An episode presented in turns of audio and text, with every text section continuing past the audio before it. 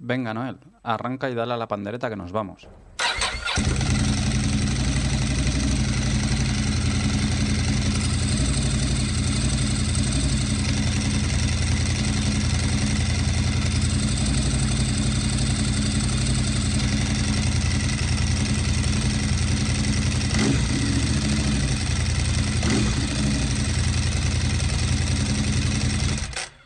Estás escuchando Embrague en Seco, el podcast para los que vamos en moto.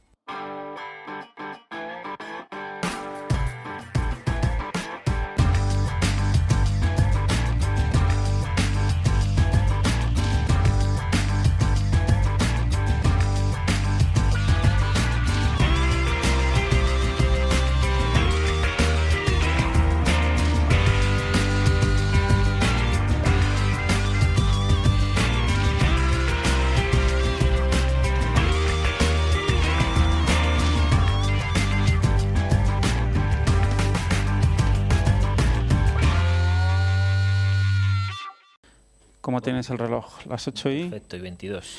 Día. Día 12 de, de febrero del 2011. ¿Y vosotros qué habéis hecho? hoy? Y, pues yo tengo la espalda cruji- crujidísima. Cuenta, cuenta. Pero bueno, te cuento. Eh, bienvenidos a Embrague en Seco. El- el- Primer podcast dedicado al mundo de la moto en castellano, podcast 14.2, extra del mes de, de febrero. extra del mes de febrero, improvisado. Yo soy Albert Y yo, Noel. y estamos con... Yo soy Susana. Bueno, Como ya algunos conoceréis, ¿eh? participando de podcast espontáneos. que se ha venido por estas, por estas latitudes. Pues nada, Noel, no... ¿Vosotros qué? Bien, mira, hemos Fresco, salido, no te, no te hemos dejado. La verdad es que ha sido llegar a casa y lo hemos sentado aquí a Noel a grabar. No lo hemos dejado ni casi ni quitarse la... Sí, más o menos ya está esperando en la calle. Digo, estos me han abandonado. Digo, aquí no, hoy no va a haber sesión. Pero sí, sí. Pues bueno, pues nada, contanos un poco, porque aquí estos chicos pues se han ido hasta, bueno, hasta esos confines de, de la provincia, por ahí perdidos, con frío, con casi nieve, ¿no? Me has dicho sí, que había nieve, ¿verdad? Sí. Sí, todo la- la- Mm. el borde de la carretera lleno de nieve. Sí, y se han ido con la, con la Bonneville T100, ¿no? Para ver un poquito, tener más referencia, aparte de aquella prueba que hicisteis también con la el modelo S Sí, con la básico, A2, sí. ¿no?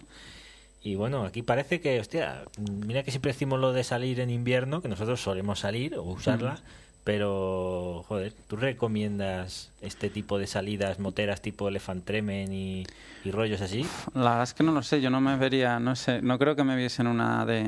Es que En una tan... tan Bueno, heavy, ¿no? en una tan heavy. Los que sí que sé que se han visto en, en historias de estas heavy son la pareja pues de amigos que tenemos en Valladolid, Jaime y Marta, ¿sabes, Susana? Sí. Que contaban... Sí, estos además sí que han ido a las de... Pero de nevar, pero sí, sí, nieve hasta las rodillas Mm. y...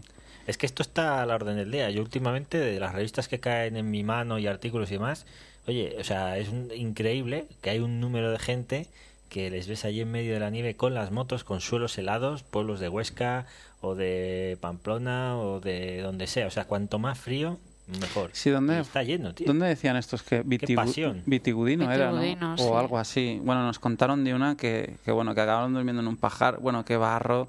Decía que algo espectacular. Sí, es una cosa que, que es sorprendente, ¿no? O sea, el tema de la moto yo creo que es sufrirla un poco, pero es lo que digo, ¿no? Una cosa es salir y otra es ya ir a buscar el hielo. Joder, hay que Yo en tener- una ruta no me veo, ¿no? De momento, quién sabe, en una, en, en una ruta así tan, tan, tan dura, ¿no? De, de clima. Lo que pasa es que la ruta de hoy, bueno, era también un poco especial. Aparte de la moto, que bueno, ya sabéis que, que como os comenta Noel, hemos vuelto a probar la Bonneville, la T100 cortesía de, de, de Guillem. Haciendo ya vuestros pensamientos, ¿no? Sí, más o menos para acabar de...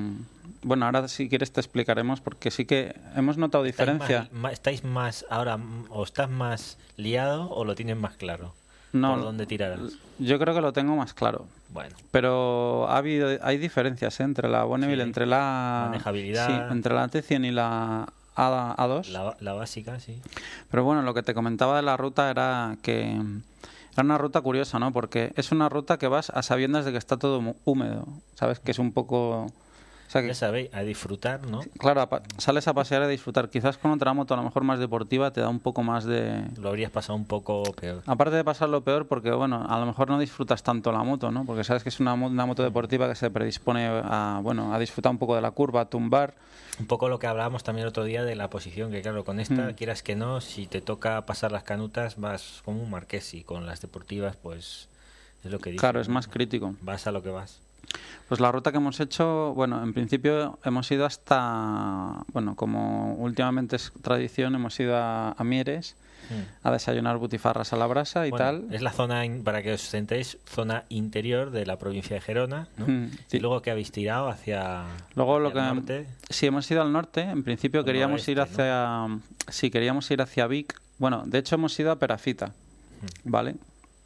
Que esto estaría en la comarca de, Os- de Osona. Dirección dirección Manresa, ¿no? Sí. Bueno, mucho antes, ¿no? Dirección tirando Manresa. hacia la provincia de Barcelona, lindando con, Ujú. con Girona.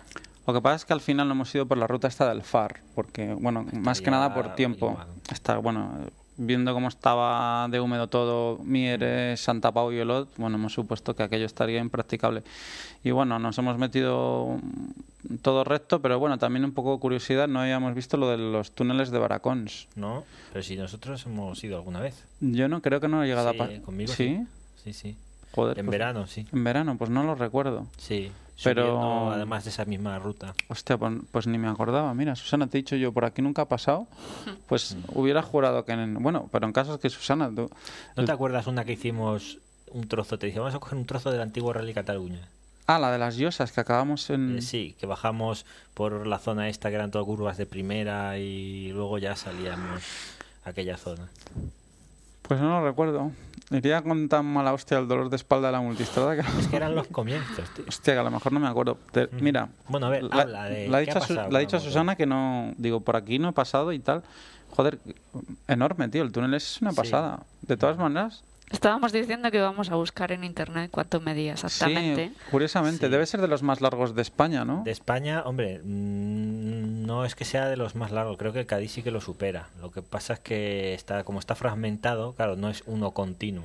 ¿Sabes? Tienes el trozo ese largo. que Claro, hay un trozo que es muy... Estamos hablando de, para que os imaginéis un túnel de estos de nueva hornada que con el además con el megagasto que supuso hacerlo eh, que era teníamos básicamente una montaña que separa dos valles dos zonas por las que antes había pues una carreterita de curvas de curvas de estas eh, pequeñitas de primera segunda claro mm, los pocos caminos que iban fatal entonces lo que se hacía era dar una vuelta bastante grande hubo mucha polémica con que si Hmm. túnel sí túnel no por el tema pues igual de destrozar el paisaje y sí, todo esto y lo- medioambiental. al final pues bueno estaban muy empeñados los de siempre y se hizo un túnel perforando una obra faraónica de estas perforando toda la montaña y pasándolo de un lado para otro no ha habido algún muerto que otro también en el tema En el tema de las obras. y todo esto y tenemos o sea esa inversión de pasta para que luego veamos lo que son las cosas y luego en vez de hacer dos carriles para cada lado en un túnel que básicamente tú esperas tráfico de camiones sobre todo o sea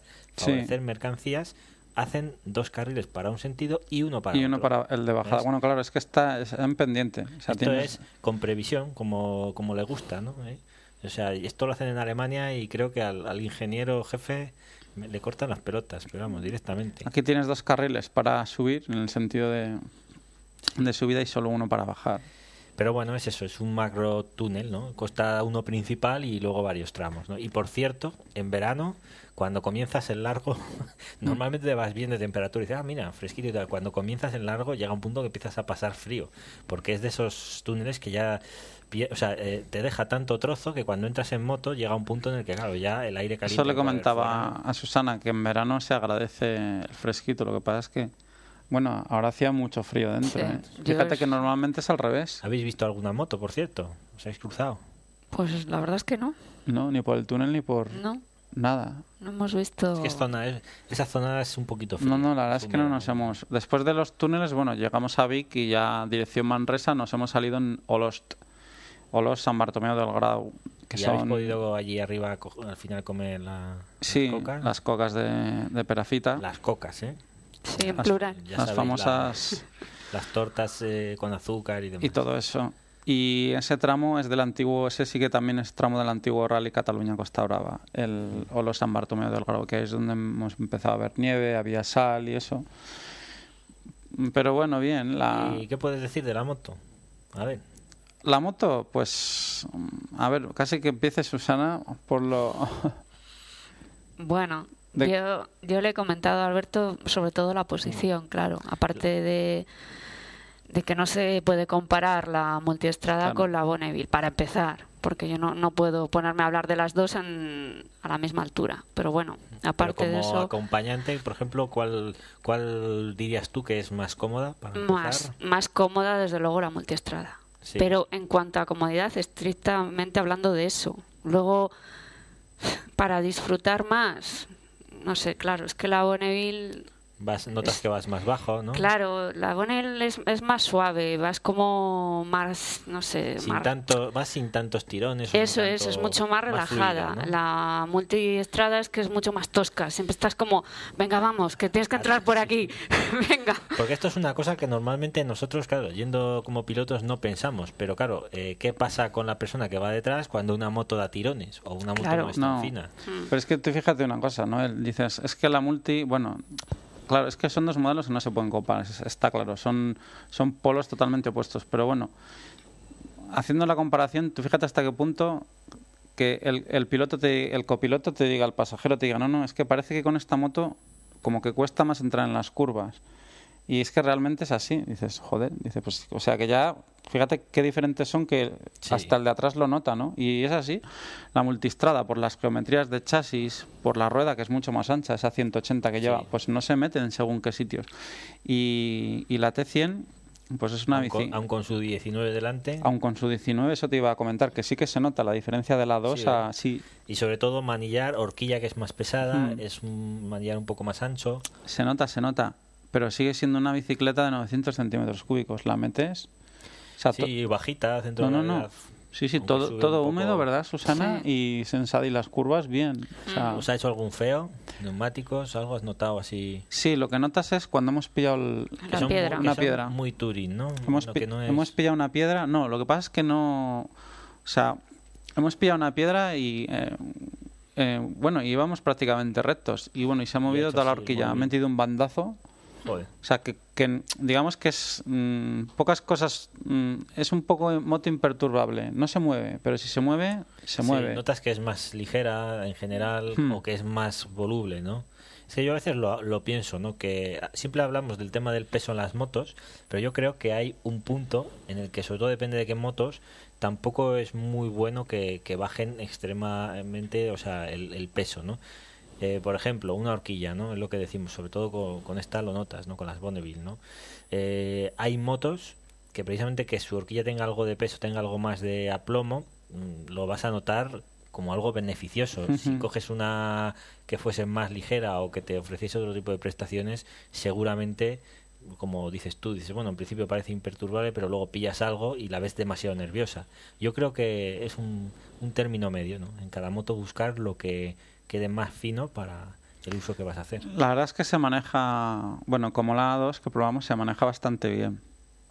Este modelo en cuestión, pues era, ya sabes que pues está prácticamente nuevo, está casi sin rodar, tenía 1500 kilómetros en el marcador y bueno, tampoco, al no ser tuya y eso, tampoco hemos achuchado mucho, pero vamos, básicamente no hemos pasado de 4500 vueltas, algún estirón y bueno, tampoco echas a faltar potencia para las carreteras. En esta, ruta, no, en esta ruta, no. A lo mejor en una más abierta sí, pero Susana, de velocidad y eso. Nada. Y algún adelantamiento así que. Bien, sin problema. O sea, que un golpe de gas y enseguida. Viendo así ahora, por ejemplo, comparando, ves que yo a veces lo digo, ¿no? Que cuando has probado unas cuantas Triumph, ves que hay un nexo, aunque sean segmentos distintos. ¿Te parece a ti también que podéis encontrar ciertas similitudes, aun siendo mundos distintos, por ejemplo, la Street Triple con, con estas? Hombre, yo no las veo. En toque, en algo. La verdad es que yo no las encuentro mucho nexo de unión. Lo único, el rango de utilización del motor. Da la sensación de que la Bonneville, la poca potencia que dispone, da la sensación de que la tienes a tu disposición siempre, en el régimen de revolución que vayas, que es un poco lo que me pasaba con la Street también lo comentabas tú. Decías, es que lo que te da, te lo da siempre. O sea, a no ser que vayas en una marcha excesivamente larga, o sea, algo, yo que sé, ir a 30 Aquí kilómetros hora en quinta, dijimos, bueno, o a 100 que ya le no, cuesta pero trabajar. hay otros modelos, por ejemplo, algún, bueno, algún modelo de Ducati o, o incluso las japonesas que son, son más pejigueras a la hora de no ir en la marcha adecuada. Sí, ¿no? notas que el motor Que si un va traqueteo más porque va atrás, sí. O al revés, ¿no? O, o te has pasado de marcha corta y demasiado revolucionada. Cambio el Triumph tanto en la Street como en la Bonneville, lo que he notado yo es eso, ¿no? que Que permite más te da margen mucho de más error. juego. Tienes un margen entre digamos tercera, cuarta o quinta, entre esas tres marchas de velocidad es muy muy grande, lo que es velocidad. O sea que igualmente podrías hacer la misma curva, digamos, en cualquiera de esas sí. tres marchas. Y en otros modelos te das cuenta que no, que a lo mejor en, en tercera pues irías demasiado bajo de vueltas y te pide marchas más altas o al contrario. Yo creo que son los motores, de lo que he probado, los motores más elásticos. Sí. Hasta ahora que... Yo ya te digo que en general, incluso siendo una V-Twin, o sea, comparándola con Mm. las tricilíndricas, encuentro esa similitud en Triumph, ¿no? Aparte de que yo creo que sí que se les nota, ¿no? Ese sonido característico, tanto en una como en otras, pero es lo que, lo que comentas, ¿no? O sea, que, que ves que son motores muy progresivos. Y bueno, no sé, ¿qué más podéis contarnos? Pues mira, diferencias que noté. Yo no sé si es cosa de esta unidad que está sin rodar, pero nota, noto que vibraba un poco más. Vibra un poco más, o no sé si será por el tema de escapes, que la T100 lleva los escapes diferentes a la, Sí, a la A2. No sé si la centralita será igual. sí Supongo que sí. Lo demás es igual. Pero a, a lo mejor por el- los escapes, el tema de retención de gases, como que la noto que vibra más que la 2. Iba más A fina. retener. O en cualquier, en cualquier rango. régimen de marcha, algunas vibraciones, mm, además que las se dejan sentir en Pero, los puños. ¿Y serían de motor? ¿No sería igual más por el tipo de llanta? ¿Por notases más irregularidades del...? No lo sé, no lo sé. Yo pienso que era, mm, bueno, es la típica vibración que te llega a los estribos y a los. Estaba un poco más minimizada en la A2. En la Yo no sé si también por el- lo que comentas tú, por el tipo de llantas, Por por rueda, de dimensión, ¿no? El, la goma se nota, la llanta de 19 se nota. Esta, no sé, la ves como más, como más ligera. Más esta, Sí. más que la... Sí, yo la otra la encuentro como más aplomada, o sea, Bueno, o sea, la ves más... como que pisa mejor de delante la otra. O la ves menos moto, o menos moto sport, ¿no? El toque ese que tenía la otra, el ligero toque... Pues no sé, digamos eso, Sport, porque re- de hecho Hmm. los neumáticos que montaba la Bonneville básica eran Sport Touring, ¿no? Los Mercedes aquellos. Sí, y esta de hecho los lo lleva. También, lo que pasa es que delante versión, lleva otra sí, versión, eso. sí. No sé qué Mercedes son los Sí, la Sertec. Lasertec, exacto. Y bueno, lo que echas de menos pues es lo que le comentaba Susana, asiento un poco más alto, estriberas retrasadas, manejar Clubman y ya te sale la Truston. Sí. Si empiezas a... O sea, que eso... Claro, ya cambias de modelo totalmente. Ya Totalmente. está. No, pero es que además, bueno, no me ha dolido la espalda. Bueno, me duele, a ver, la verdad es que me duele todo el cuerpo, pero de la paliza que llevamos. exacto, del- del- Incluso, si me apuras, un poco la espalda baja, porque, bueno, yendo dos, pero las suspensiones, pues Se nota. se nota, se nota. Yo también se lo comentaba a Susana. Digo, no se puede comparar. Digo, porque no es lo mismo la suspensión que lleva la multistrada que la suspensión que te puede llevar una Bonneville. Pero, o sea, la diferencia con el, el Olins es que absorbe todo. O sea, es acojonante, está, tío. Todo, todo lo que hay, cualquier bache igual. Y aquí es que es al revés, aquí lo notas todo. O sea, aquí cualquier badén es una catapulta. Y luego algún tope también te hace. En cambio, la Sí. multistrada lo absorbe eso también lo comentábamos. Yo muchas veces he tenido esta discusión con, con Mandy. Y que si Olins sí, Olins no. Y Bueno, quien dice Olins dice bitubo o dice sí, cualquier sí, otro que una esté a un cierto suspensión nivel a un cierto nivel sí, más preparada, o sea, o Sí. más bueno, más eficiente que la de serie. Y yo, bueno, siempre lo digo, si hay Ducati porque tiene esas versiones, tiene la, hay modelos que tienen la tienes la posibilidad de escoger entre la normal y sí. la S.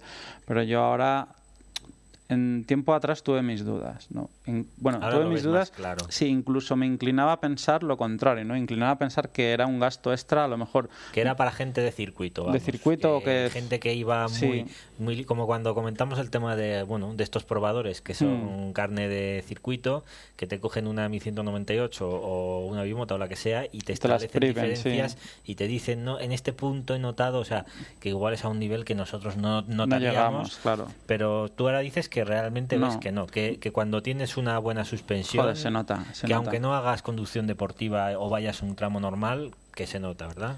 Yo no sé, ya te digo, en otras marcas y no sé si en Triumph hay, por ejemplo, posibilidad Bueno, o en las japonesas. eh, Aquí en Triumph ahora están entrando los modelos con que te dejan la opción Hmm. de que tú compres vía Triumph los Solins, las versiones, los TTX o el modelo que sea, ¿no?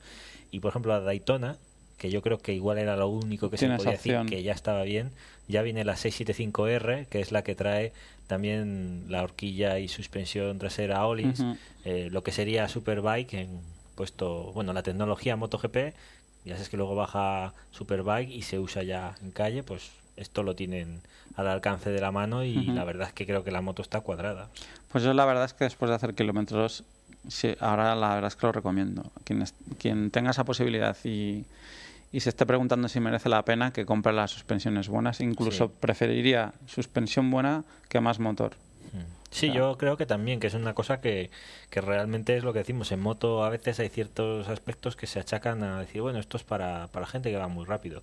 Y no, yo creo no- que no es así, cuando no una así. suspensión es buena y trabaja bien, por ejemplo, la Street que probaste el otro día, sabes que, bueno, la versión R, que es la que traía las horquillas y demás, yo de coger una y, o sea, coges una, te bajas, coges la siguiente y te digo que eh, solo el hecho con el mismo motor, mismo bastidor, de coger unas suspensiones mejores hace que la moto cambia. entre en curvas con mucha más facilidad, ¿no? De todas formas, fíjate, la Street, además, curiosamente hay una, unos kits de Bitubo que son los que llevan en la Parking Go Series y que tela, ¿ves? O sea que cuando a veces ves que lo hacen es por algo, ¿no? O sea, no es solo el tema de competición. Luego cuando pasa a calle, yo creo que, bueno, que, mira, son mejoras que, que le van bien, lo que dices tú, a veces más que motor, tiras por ahí. Y así diferencias, bueno, pues poca cosa más. La verdad es que, Susana, tú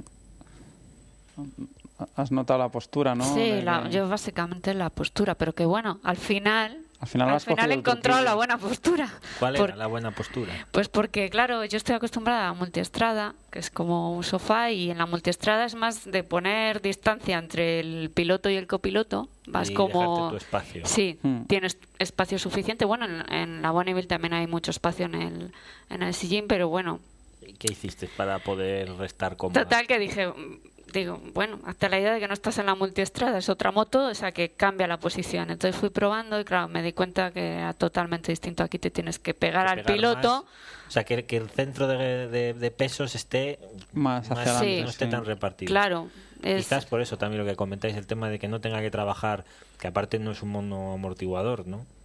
Ya son Claro, los son- clásicos paralelos.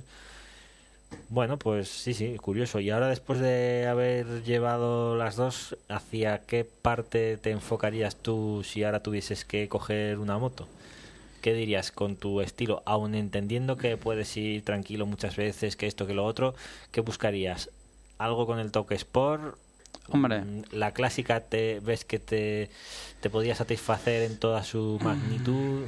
¿Qué Bueno, harías? pues aquí- Esto ya es personal, ¿eh? Ya es una opinión tuya. Pues aquí hay, hay, hay dos enfoques distintos, ¿no? O sea, por una parte, antes comentabas, bueno, ¿te ha quedado la, co- la cosa más clara? Pues por una parte te digo, sí, ha quedado la cosa más clara. Y eso se traduce en Triumph. Pero ¿qué pasa? Que Ahora, se ha liado un poco la cosa, porque tanto me vale una Street como me vale una Truston. Además las dos... mm, está la cosa difícil, ¿eh? Pero yo creo que por ahí tendría que... Supongo que tendría que coger la Street y hacer lo mismo que he hecho hoy. ruta. Sí. hacerle ruta. Y dar una vuelta, una ruta que hemos hecho hoy 215... sí, 200 y pico. Ah, y ahora que hablamos del, de los kilómetros, no sé cómo está el consumo de, tú que lo tendrás más por la variable, mano. ya os dije esta moto. Depende de lo que le aprietes. En ciudad sube, puede subir hasta los 8 y depende de qué rutas hay gente que le ha hecho cuatro y pico, ¿sabes? Ujú. Pero de normal a mí por aquí las rutas que hacemos nosotros me hizo seis y pico. Bueno, sé qué, qué depósito tiene. Mira, piensa que es- piensa que la son 18, 18 litros, litros. O, así. Lo que pasa es que sabes que queda un Pues- hueco pues donde entonces aire, debía- más que en este engaña y se queda o 16 y queda algo menos. entonces debía quedar gasolina Sí, porque pues la sí. hemos llenado. Mira, la hemos llenado con cuánto al final, con casi 12 euros. Sí. Estaba lleno a tope, o sea que debía quedar gasolina. Hemos hecho 215 Y aún quedaba y se ha encendido el, el testigo. Lo que pasa es que, claro, yo en este modelo no sé si se enciende cuando no. O sea, a partir de que baja el nivel. Cuando quedan 50 kilómetros. Pero debe ser sistema 80. tipo boya o algo porque se enciende también con las pendientes y eso se Exacto. encendía y si Sí, frenabas, y ¿no? si- Y, si te quedas paralelo a veces, vuelve a. Y luego hemos vuelto a repostar, bueno, hemos echado otros 5 euros más. Yo Mm. supongo que cuando se enciende el testigo que deben quedar 6 litros o... Yo creo que menos. ¿Cuántos Nos kilómetros podías hacer tú? litros, ¿Te o acuerdas cuando te llevabas la, Sí. la 2? ¿Cuántos, ¿Cuántos kilómetros con un tanque medio podías La hacer? verdad es que mm, depende. Depende si me iba de curvas. Podía haber- a- eh, hacer 180 y encenderse. O si íbamos una ruta un poco más así, 200 y algo. 200 y también. algo por Lo que pasa es depósito, que ¿no? tampoco la apuré porque precisamente, no sé si era el tema de esa unidad, eh, cuando llegaba a, la, a encenderse el testigo, lo que me pasaba es que a veces frenando precisamente se ve que se movía la gasolina y yo no me he fijado, igual es que la bomba está en la parte de atrás o lo que sea, no sé cómo ir al depósito, pero se paraba la moto, o sea, cuando frenabas se paraba, tenías que volver a arrancar y salir, ¿sabes? Cuando llegabas a la reserva. Entonces intentaba evitarlo. Ya digo, no sé si era un tema de esta unidad concreto, Sí, porque luego o- que sepamos no, no, O mal no ha congénito, pasado ¿no? nada, De- nadie nos ha dicho nada ¿no? del tema, pero bueno. No, a nosotros no, se, no nos ha pasado nada. No. Yo no he notado tampoco que, se, que se pare ni... Lo único que eso, claro, depende si vas en pendiente o frenando. Hombre, lo que ves que son más, realmente son motos, eh, parece que los componentes, aunque estén hechos ahora, parecen de antes, ¿verdad? La sensación que tienes no es de tener esa electrónica trabajando para ti de esa forma que estamos acostumbrados. Yo sigo con las sensaciones de cuando probé la 2. Y se lo comentaba también a Susana. Porque, ¿verdad, Susana? Que es que cuando me decías tú, es que esta horquilla, es que estas ruedas... Pero dice, y esta anchura de ruedas, como me comentaba como diciendo, hostia, Esto es no que esto es poca rueda, tío. sí. Esto no. O sea, visualmente no te da. O sea, visualmente no te transmite lo que te transmite encima. O sea, es que la verdad es que vas muy bien. Sí, de todas formas, eso yo es algo que encuentro vínculo en las Triumph. A mí me pasa, ya me, ya me he fijado eh, con todas las que he llevado, que mm, estéticamente te gusten más o menos, incluso el color, aunque sea el color más feo del mundo, algo a lo que nos tienen acostumbrados los ingleses, ¿no? A poner colores que aquí no cogeríamos, vamos, ni locos.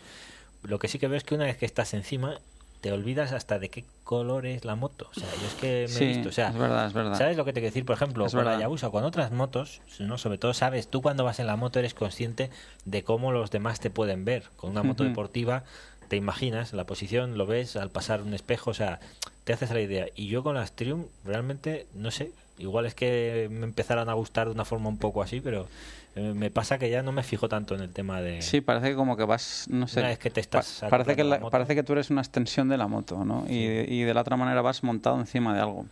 Sí. No, no sé. La verdad es que sí que te da, te da mucha confianza. Y ya te digo, no. Si la juzgas por la vista, te engaña. Igual no Te la, engaña, te engaña. no le harías ni caso.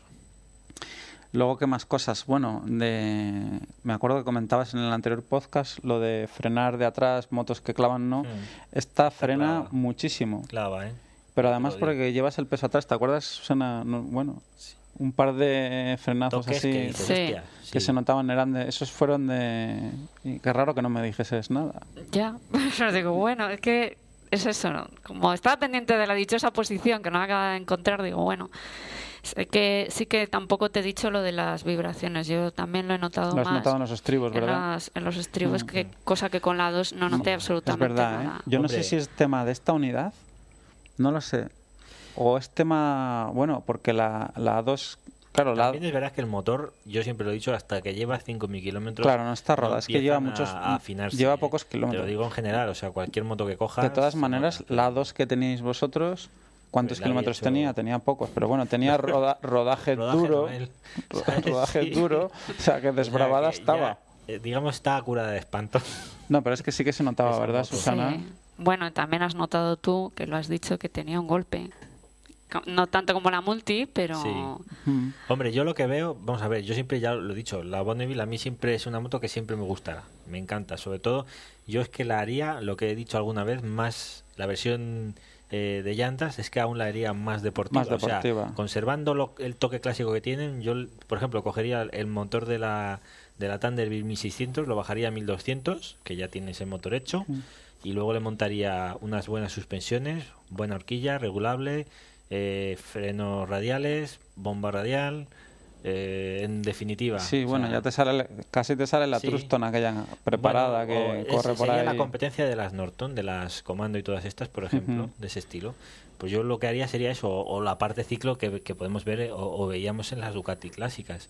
¿no? Yo tiraría más a tener una versión así, que es decir, que diese más juego, ¿no? Y, y que igual, aparte de rutas tranquilas, el día que le pides más, tuvieses, ¿no? Sí, Esa tuvieses parte- ese plus de, porque yo, bueno, por ejemplo, esta es la única pega que puedes ver. Cuando llegas al verano, vais los dos y si en cierto trozo te apetece darle un poco más a la rodilla, A o ver. sea, pues ves que la moto tiene que- sus limitaciones. claro. Es decir, estamos hablando de que de un concepto de bastidor clásico, por muy bueno y resistente que sea, pero Sí. clásico, frente a un bastidor de una deportiva que ya sabes que están que es pensados están otra para forma, lo que ¿no? están pensados. Bueno, aquí también hemos hablado lo de es que lo suyo era tener dos. Claro. Eso también, pero no. es que Sí, además pero yo al final co- acabarías cogiendo solo una, ¿o no? Bueno, no. Mm, No sé, yo es que también esta moto, como es la moto que veo para conducirla yo, pues claro, Claro, es que atrás ella pues se- no me veo. Ella no se ve atrás. Entonces, por Sí. mucho que me digas, que ves? Yo es que esta no la veo para ir Pues, detrás, sí, porque es la moto que, la que, veo para conducir. Claro, a mí me pones en la multistrada y sí me veo atrás, porque no me, se me ocurre Claro. Cogerte una moto coger esa, esa moto, no podría, pero... Claro, ahí está un poco también el kit en vuestro caso, que sois dos pensando en la moto que sea algo común. Que por cierto, ¿eh? podemos decirlo, ¿eh? Pocas mujeres hay por ahí que cojan y digan, hostia, voy a ayudarle en la compra de la moto, voy a pensar por la parte que me toca, ¿es cierto o no? Sí, Joder, sí, si es así. normalmente está, o sea, yo entiendo, lo ves, te entra uno, hostia, ahora que estoy caliente porque si le digo a la mujer esto, lo otro, o sea, sí, Como el que te escribió el mail latino, que bueno, que la plaza de garaje, que como vamos a tener que coger dos plazas para el coche, casi que nos ahorramos una plaza y compro una moto y, se la presenta con una tal. 696. Sí, ahí Sí. bueno, le he conseguido engañar. Sí, es bueno. Bueno, pues está bien, hombre, eso es, un- es que eso es lo que habría que hacer. Eh, claro, si la mujer dice, no, es que a mí no me va, yo no voy a subir, coge la que quieras, vale. Pero si vas a hacer ruta, pues está bien pensar también en ese tema, ¿no? En decir, a ver, tendré de sobra, iremos bien. Claro, es que yo la Bonneville para él no me la planteo, entonces, claro, ya para él la descarto, esa me la dejo Claro, para yo, mí. Yo, por ejemplo, es que eh, luego está el tema en tu caso de la Truston. Ahí estamos en la misma, es decir, la moto yo la veo que está, o sea, que bien, que podrías hacer cosas, pero sí que habría que cambiarle, llegar al punto, en tu caso, de cambiarle suspensiones, de tocarle. Entonces, ¿qué pasa? Que a veces depende de qué casos, una moto deportiva, depende de qué precio, depende de qué Claro. segmento. Por ejemplo, en la que viste tú el otro día, ya ves, esa que está por la, la estrella está de 6.000 euros, dices, hostia, le metes un bitubo de estos de la Triumph Parking Go Series, una horquilla, bueno, unos Sí, muelles unos para la muelles horquilla, unos- aunque no sea regulable, pero bueno, que te metes el muelle por 1.000 euros, es que la dejas te fantástica. la has dejado, Mm, vamos, la dejas muy tienes la Street Triple R, ¿sabes? Y te ha salido a un precio, entonces, claro, a veces hay chollos de motos que dices, bueno, mira, mm, tengo un buen motor, el bastidor está bien y demás, y es lo que hablamos, por ejemplo, yo siempre lo he dicho de las FJR, que ya era típico, o sea, usuario que sabía que iba a hacer cierto uso, que ya compraba el All directamente y sabía que es por donde tendría que pasar más pronto o más tarde, ¿no? Entonces, yo creo que el tema de suspensiones sí que es algo que, que estaría bien también que las marcas cada vez diesen más opción, ¿no? Al menos a... Sí, al menos como está, como, como- como hacen en Ducati, por ejemplo, dar la opción de una suspensión Sí. más curiosa por un extra de dinero más. Exacto, al fin y al cabo lo vas a pagar. O sea, Sí, sí, y lo sí, vas a es pagar que y ellos van a ganar pasta. O sea que... Pero bueno, estaría la cosa ahí, ¿no? Entre sí. Mm, Yo creo que la Truston, bueno. Luego, tema pasajero, bueno, pues yo supongo que... La Truston ya, ya hay... Yo creo que irías peor que incluso las deportivas, ¿eh? Porque si coges el asiento plano, eso es lo único. Hombre, que te hace, o sea, el asiento corto, es que... Es que ¿Sabes que te hace una cuña hacia atrás? Hmm. O sea, no es plano como la que habéis ido. Yo no sé si... Bueno, yo la verdad es que no sé en cuál iría mejor, si en una street o en una... Una street... La street normalmente la solían... Mira, es la moto dentro, eso sí, de su, o sea, de su segmento de motos. Es la, de las menos incómodas. Es la más cómoda. Para mm. parejas, yo ya te lo digo, cuando las dábamos a probar, mm. esto es una del tema que miraban mucho. ¿Por qué? ¿Qué pasa? Por ejemplo, clásico perfil que venía, eh, queremos Monster o GSR o Street Triple ¿vale? Claro, la Street Triple, sobre todo la 107 caballos, se iba un poco más de precio. La Monster, claro, si estaba en promoción mm, sería comparable, si cogía la 796 igual ya se les iba, pero cuando probaban una y probaban otra, mm, por diferencia, o sea, no cuando venían las parejas, yo siempre os decía, digo, y los dos, la probáis, venían algún día, cogían la Street y decían, hostia, qué cambio. La única pega, la única pega entre comillas de la Street, que por comodidad ya te digo que es incluso gente, chicas grandotas, ¿eh? que se han subido de, cierto tonelaje, por así, ¿eh? y han ido bien. La única pega es el, tema de los escapes, que al estar a los lados, aunque no te quemas, eh, dan bastante calor.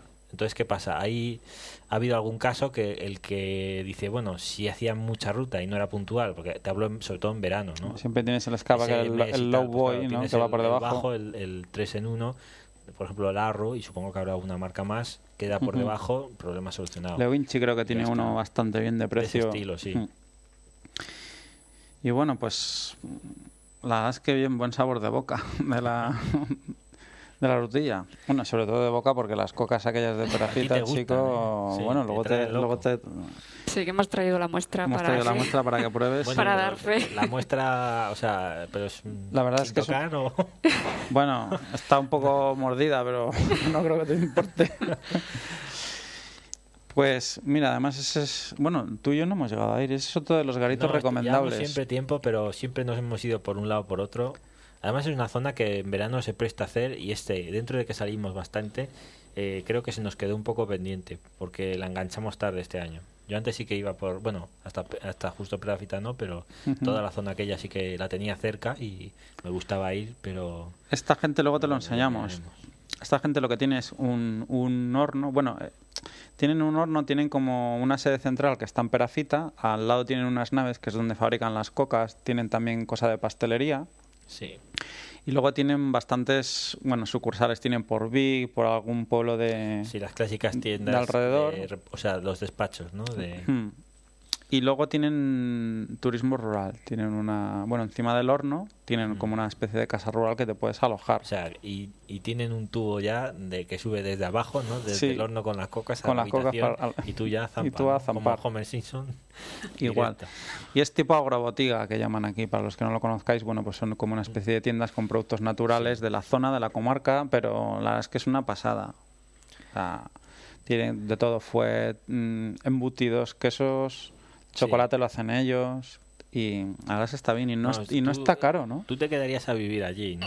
Yo la verdad es que sí. Ya sabes que a mí el dulce me encanta, Si hubiese un Ryanair desde allí a De Perafita, Perafita Girona, ¿no? Tardaría dos minutos, pero le cogería además también tienen piscina para rebajar todo lo que te comes, o sea que bueno, también se puede hacer un poquito de deporte. El tema turismo moto, eh, joder, es que va de la mano. Luego dicen, pero coño, mira, luego leeré el tema de una editorial que tengo aquí, precisamente hablando del tema de las bicis y demás. Claro, no es el mismo caso que la moto que, oye, ¿nos dejamos la pasta o no? ¿Eh? Sí, ¿no? Pues sí. diría que sí. ¿eh? Somos yo creo que de los que más pagamos. ¿eh? El turismo en coche a mí me parece que no, no se deja tanto, ¿no? Porque en moto llegas a cierto punto, tienes hambre y te da igual. Dice, mira, igual es el único sitio en 40 kilómetros. Eso es verdad, porque mira... pago porque en moto no puedo escatimar. Mira que con el tema de la crisis, que si al final lo típico, pues mm. sales de ruta y a veces pues te, te, llevas un bocata. Yo me acuerdo de haber calentado los bocatas en los colectores de escape. hay una foto por ahí. ahí encima. Con el albal. Pero al final echas cuentas y dices, hostia, al final he tirado más de bocata cuando he ido en coche que no cuando he ido en moto, ¿verdad, Susana? Al final en moto siempre hemos dicho lo típico, bueno, va, que comemos eh, un bocadillo y tal, y al final siempre acabas comiendo, siempre acabas emplatado. paradas que a veces, bueno, ¿acuerdas aquella vez que subimos la última vez hacia Francia que, joder, mm. teníamos ahí el supermercado y nunca nos habíamos fijado en entrar, siempre ibas al bar, les dejabas la pasta allí y a veces es que para una Es chorrada verdad. de tomarte un refresco y en- ya por norma, o sea, yo creo que lo digo porque sabéis que ahora están con el tema de que parece que es el turismo en España, el turismo de fuera, el que va a reflotar el país y a mí me toca un poco los huevos hablando claro que, vamos, a mí me parece que los hooligans estos que vienen aquí a nuestra zona, Sí, por ejemplo, que vienen a destrozar los hoteles o a dar por culo, hablando Mm. claro, ¿sabes? A mí no es que me parezca que, que sea un turismo cuando además muchas de las compañías que se llevan parte de la tajada son de allí. Es decir, aquí sí, ¿vale? Se alojan, comen, bueno, comen, eh, beben, ¿no? Se Sí. enganchan- cuando bajan enganchan ya el grifo y ya es coma etílico hasta que Claro, vuelven. sí, ¿no? se tiran del balcón a la piscina Sí. y esas cosas que Y hacen. sin embargo el turismo español, es decir, yo creo que, que es un país caliente en tema de motos, lo hemos hablado más veces, que tenemos buenos pilotos que demás, o sea, yo no entiendo cómo de una puñetera vez eh, no dicen, oye, eh, afloja, afloja y deja que la gente salga eh, y Mm. deja que la gente del propio país, que es la que se va a mover, Sí, la, que va- la pasta. la que la que te va a ir dando un goteo continuo de movimiento de pasta aquí y allí, eh, que salga y que pueda salir tranquilamente, joder. Hombre, aquí por ejemplo en Perafita siempre, bueno, yo ahora no hemos visto, no nos hemos cruzado con ninguna moto, pero la gente que ves allí normalmente consume, ¿sabes? O sea, es gente, bueno, los dos tíos que estos estaban, Sí, sitio, sí, además. aquellos ciclistas. los de la bici, Mm. había dos tíos con una bici que, que te, se acercan a la barra, ¿qué te debemos? Un croissant de no sé qué, un ocho de no sé qué. Bueno, se habían sí. puesto, tío, pero Café, un se, se habían no sé, puesto, no, no sé cuál. no, se habían puesto morados. Claro. ¿sabes? Iban en bici. Y yo otra vez que, porque ahora es lo que te comentamos, no hemos visto a nadie en moto. Pero yo sí que me acuerdo de haber ido y ver a gente en moto y no sé, gente de aquí y ves tirando, movimiento, tío, sí. ves la gente... Pues mira, al hilo de esto, si quieres que lo, lo leo ahora, ¿eh? el tema del editorial. Ah, pues sí. Sí, tengo aquí una revista, bueno, una mix, un mix magazine, estos que vienen, que le das la vuelta y por un lado tienes una revista y por otro otra, ¿no? Entonces, este está por un lado Café Racers y luego por el otro lado Extreme Bikes, ¿no? Extreme Bikes es rock and roll y historias de estas de, bueno, de custom, pero custom de las customizadas, de verdad, todas estas motos tipo chopper con, bueno, aquí ya ves llantas dibujadas, con, cual- bueno, cualquier cosa que yo creo que no pase la ITV, ¿eh? que no pasaría la ITV, Sí, pues lo tienes aquí, este ¿no? tipo de, sí, de artilugios eh, sería esta parte, que es lo que más ocupa, por lástima. Y luego la parte Café Racer, pues hay muy pocas hojitas. ¿eh? Y bueno, tienes la John Player especial, una que hay por aquí que había sacado. Bueno, no, realmente no era, o sea, no es que sea la marca de la moto, sino que era una edición. Sí, de es un motor Harley, parece, ¿no? A ver. mm, Tiene pinta, Fontavel, Pues, mm, Pues sí. sí. supongo que sí, porque pone el XLCR, sí, de Harley. Y luego pues había alguna cosilla más, traen algo también eh, clásico y conocido, traen la, una Boxan, eh, en A fin. Café Racer, qué guapa. Sí, es- son unas motos majas. La ¿eh? primera vez que la vi, la vi en, la vi en Madrid, en, delante Sí. de la plaza de toros, en ventas. Joder. No, no, en general están bien pensadas. Preciosa. Lástima, todo este tipo de motos, yo creo que, por ejemplo, incluso Morini, que el otro día os comentaba, a mí es una marca que me gusta, y alguna más de Guzzi ya lo dejamos aparte por las movidas que han tenido, ¿no? Pero yo creo que, joder, la lástima es que si no hay sitios donde con confianza tú sepas que conocen el producto para hacer el mantenimiento y si surge cualquier historia, pues a veces, hombre, no te arriesgas por eso, pero si no, yo creo que, Claro, que es se venderían el- más. el- Más que nada porque, por ejemplo, pues el otro día cuando estuve en una reunión, bueno, de temas de estos, de, de motos y demás, eh, hablando con otras gentes y otros concesionarios, por ejemplo, vas viendo pues un poco que hay algunos concesionarios que tienen, digamos, pequeñas concesiones o de marcas así que, bueno, que van y vienen y que ahora las tienen, luego se las quitan y van rotando de unos a otros, ¿no? Claro, son no son la, la guinda del pastel lo que quiere todo el mundo. Entonces, claro, a veces pues te lo preguntas, ¿no? El tío que te va a coger la moto realmente tiene idea, cuántas horas va a echar, Eh, va a tener realmente acceso a información eh, si surge cualquier duda. Entonces, claro, llega un punto en que cuando la compras y ya tienes un bagaje como para ser consciente de que esa moto tiene que alimentarse y se tiene que, que hacer ciertas cosas y de que te pueden surgir otras que no esperas, pues yo creo que es un poco lo que mina ¿no? el, el que no, la, no las tengamos o no haya tanto mercado de estas. ¿no? Y bueno, pues en esta revista que no pone muy bien quién la hace, espera, te la cojo por aquí. En la otra parte, en la parte custom extreme, eh, hay un editorial que no lo firma nadie, pero bueno, os leo un poquito, porque hay cosas que me ha, me identificado o me ha llamado la atención. Dice, carril tonto. Dice, tengo la buena o mala costumbre, según el frío que haga, de tomarme el primer café de la mañana asomado en la terraza. Y de unos pocos meses a esta parte estoy siendo testigo de la transformación de un pequeño pueblo, que no es precisamente Beverly Hills, pero tampoco estaba tan mal. Este nuevo año el ayuntamiento subirá los impuestos con la excusa de que la crisis los tiene más tiesos que una regla.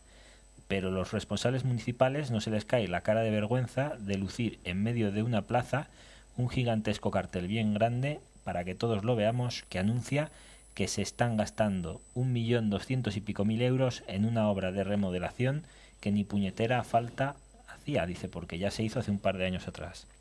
La diferencia entre aquella y esta obra que es por lo que creo que viene a cuento este editorial, es que hace un par de años a nadie se le había ocurrido que había que poner los pueblos patas arriba, otra vez, para construir un puto carril bici.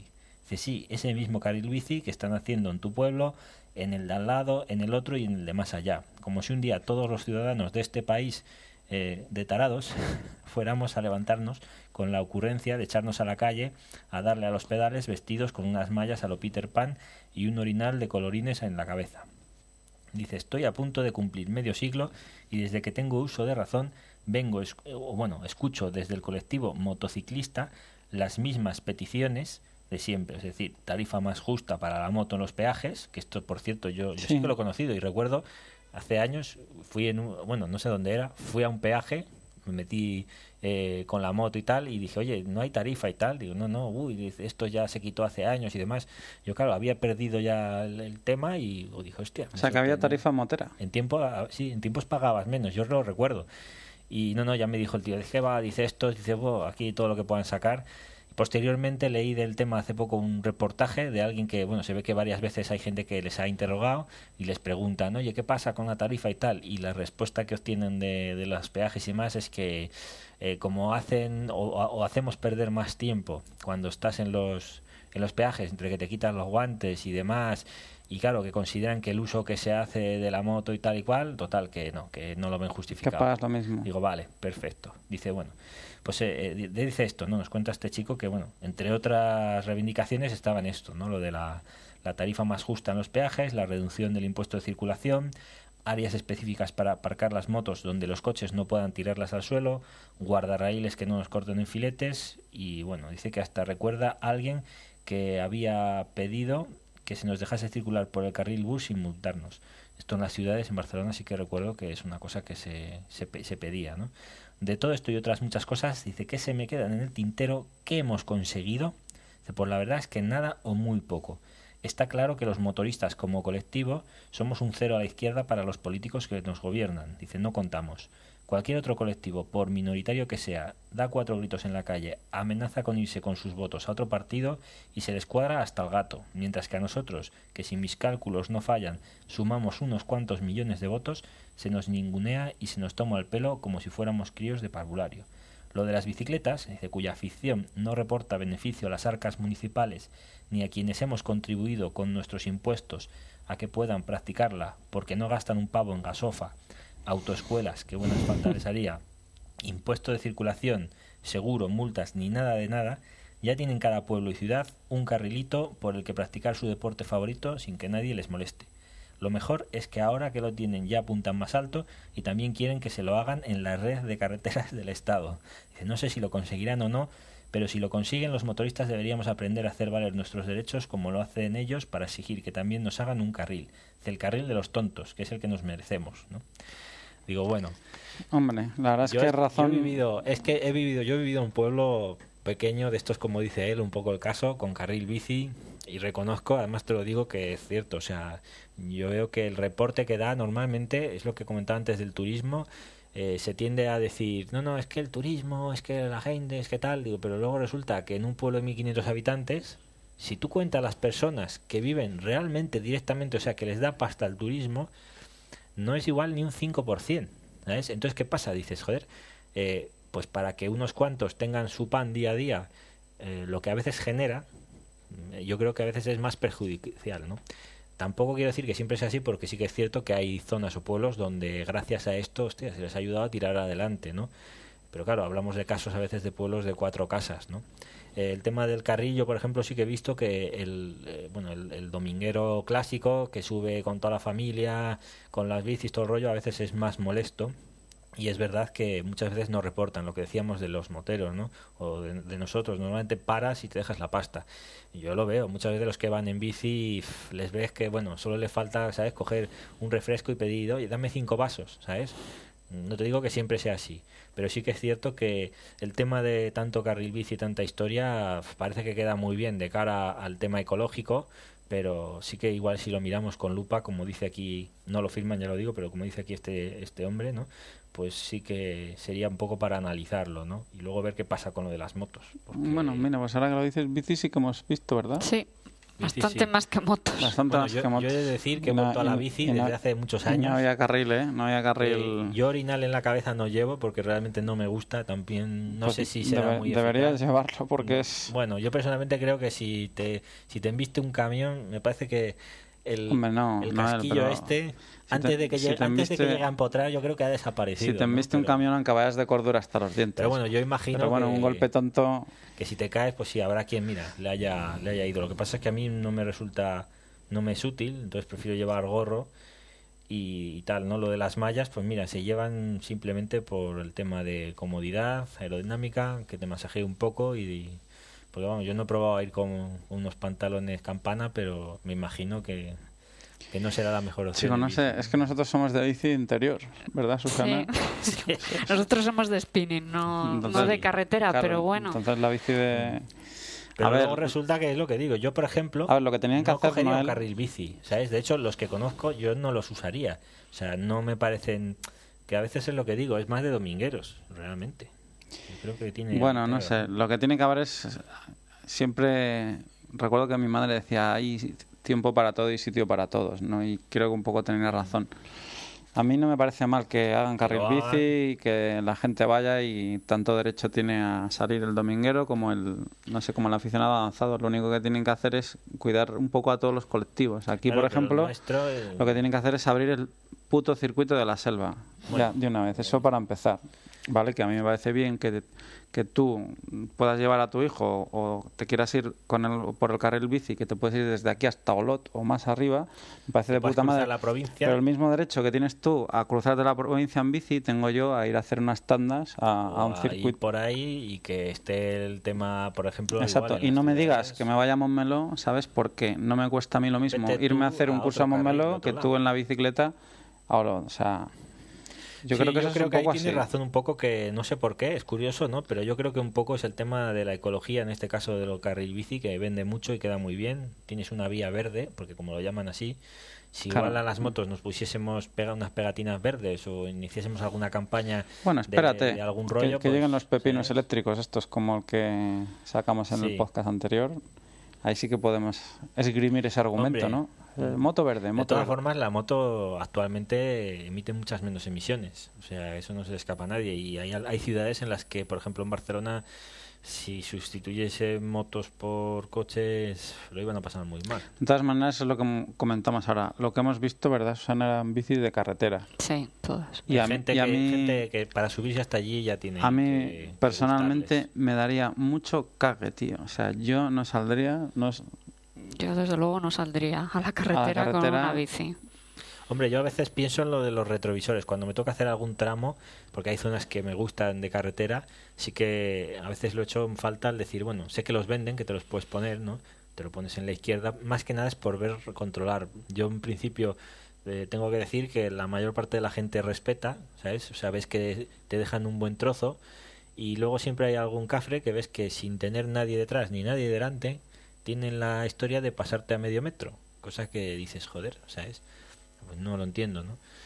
Pero bueno, no sé. Ahí está el tema, ahí dejo la, la editorial y, y, bueno, pues yo es que ya te digo que fui sufridor del carril bici y supongo que en parte pues tenía también... Lo tienes un poco atravesado. Sí, nunca me había hecho mucha gracia. Bueno. En fin, bueno, a ver si hacen algún carril especial al moto, ¿eh? Para poder ir gas a fondo. Pues nada, nosotros... ¿Qué más contamos por ahí? A ver. Pues poca cosa más, que depende del tiempo, la verdad es que hoy ha respetado. Ya la cosa, hemos estado mirando las páginas meteorológicas de rigor y, ¿verdad? Pintaba mal a partir del lunes. Sí, el domingo estaba ahí, ahí, que no se sabe muy bien, pero, bueno. Incluso en la página esta del tiempo.es, si ves la predicción del lunes para Andalucía, da hasta miedo, tío. Sí, bueno, el lunes va a ser malo en todos los sitios. lluvias, pero además esa gente lo ha, tenido inundaciones hace no mucho. No, no, es que se ve, se ve una cantidad de litros que van a caer que dices, madre mía. Y se ve que a partir del lunes, bueno, pues va, va a venir todo, viene todo para acá. Mañana ya supongo que empezará domingo, que es día 13. Empezará por la parte oeste, por la parte de Galicia, Portugal, a hacer malo y ya va viniendo para acá. Y a ver si mañana nos respeta un poco el tiempo. Ahora, salir? Sí, habrá que salir con la multistrada. Sí, yo me voy el lunes de madrugada, pero bueno, o sea que mañana... No, mañana estará, podéis, eso que está todo, o sea, puede estar nublado, pero dicen que no llueve. Claro, por eso decíamos, bueno, aunque haya una nube, pues... Costa, costa, mañana será costa. O sea, la ruta que hemos hecho hoy no la haríamos con la multistrada. Ni de coña. Bueno, de hecho ya la hicimos. Sí, esta la, hicimos y resultó bastante mal.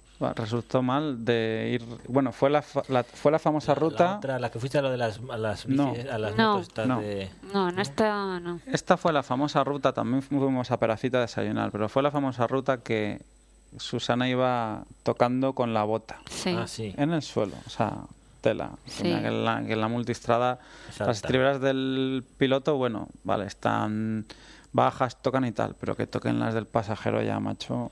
Y yo, no sé, hacía mucho calor, ¿verdad? yo no sé por qué era, si era por el calor o, no sé, o las suspensiones, yo pensaba que era el calor, que las afecta o algo, pero no era normal. Sí, pero claro, tanto, tanto. Y bueno, las triberas mías cada dos por tres, pero sin nada, una insinuación y unas rascadas bueno, estaban las gomas estaban al principio no o sea no estaban no estaban a mitad. No estaban nuevas prácticamente la... pero eran las primeras. Eran las primeras sí, eran las Scorpion mira, el otro día bueno no sé si, si fue casualidad puso el chico este de bueno carreteras cuaternarias un reportaje de las gomas te acuerdas que pregunté yo por las trail. Tenía un par de años, el que ha puesto es de, los alemanes y habían hecho una prueba de las que en ese momento algunos de los modelos todavía están, como la Metzeler, la Dunlop. Pero rollo trail asfáltico, ¿te refieres? La, Conti, sí, la trail, la versión asfáltica. Y salían, de Pirelli salían justo estas, todavía no estaban las, las actuales. Las nuevas, salían las Sync. Salían las Sync, las tuyas y curiosamente la mejor de todas quedaba en general haciendo el baremo de seco, mojado y tal y kilometraje mm. salían las Continental pero luego salían las, Sí, eh, de hecho decían que en seco, o sea, en mojado no, pero en seco las ponían realmente muy bien en las pruebas. Me sorprendió, pero claro, tú también has dicho que sí, que iban bien. No, a mí, vamos, ningún problema. cuando empezó bueno, eso, esto es directo. Esto es directo. Abre si quieres, ¿no? Este es el este es el dueño de la Bonneville que viene corriendo a, a, buscar a buscar las llaves. Es el tercer pasajero de la Bonneville. Es el tercer pasajero de la Bonneville. Pues sí, supongo que mañana habrá que salir a, a dar una vueltilla, ¿no? Sí, aunque haya una nube, por lo menos por la mañana. Hombre, si te quieres subir, bueno, nada, este chico parece que no. Dile, dile que suba. Dile que suba porque además no voy a parar, no, no voy a editar el podcast. Al final me habéis hecho editar el, el podcast. con, excesivo, ¿no? Es que ha llegado, como os comentamos, ha llegado ha llegado el dueño de la Bonneville que está, que, está reclamando sus posesiones. A reclamar lo que es suyo. Sí. Es que este también ha sido un podcast un tanto improvisado, ¿eh? porque fíjate que a veces llevamos material de sobras para, para poder hacer dos y tres seguidos y se nos ha quedado de repente colgado. Ha sido llegar, ponernos en frío y bueno, por eso no hay secciones ni nada. ¿no? Sí, más que nada era eso. Aprovechando que está Susana, comentar pues un poco. Es que siempre que está Susana, hay que grabar. Hay que grabar. Soy un poco enchufada, ¿no? Sí. Así que nada, bueno, Guillem, lo mismo se te oye desde allí. ¿Qué tal, el curro? Saludos, el curro horrible. El curro horrible. Sí. Hubiera preferido montar mi... tu moto. bueno. Pues bien, bien, ¿alguna cosilla más por ahí? Pues nada, que nada, mañana otra vueltilla, a ver si el que se quiera apuntar, un poco de costa. Ah, por cierto, Jackie de Motosperte comentó que mañana iban a... El, circuitillo, es que estamos, bueno, están con el tema de las motos, las Speedbike, Y bueno, pues sea. Que por cierto, al final la vi, ¿eh? La de. qué buena pinta tenía. La, bueno, la vi.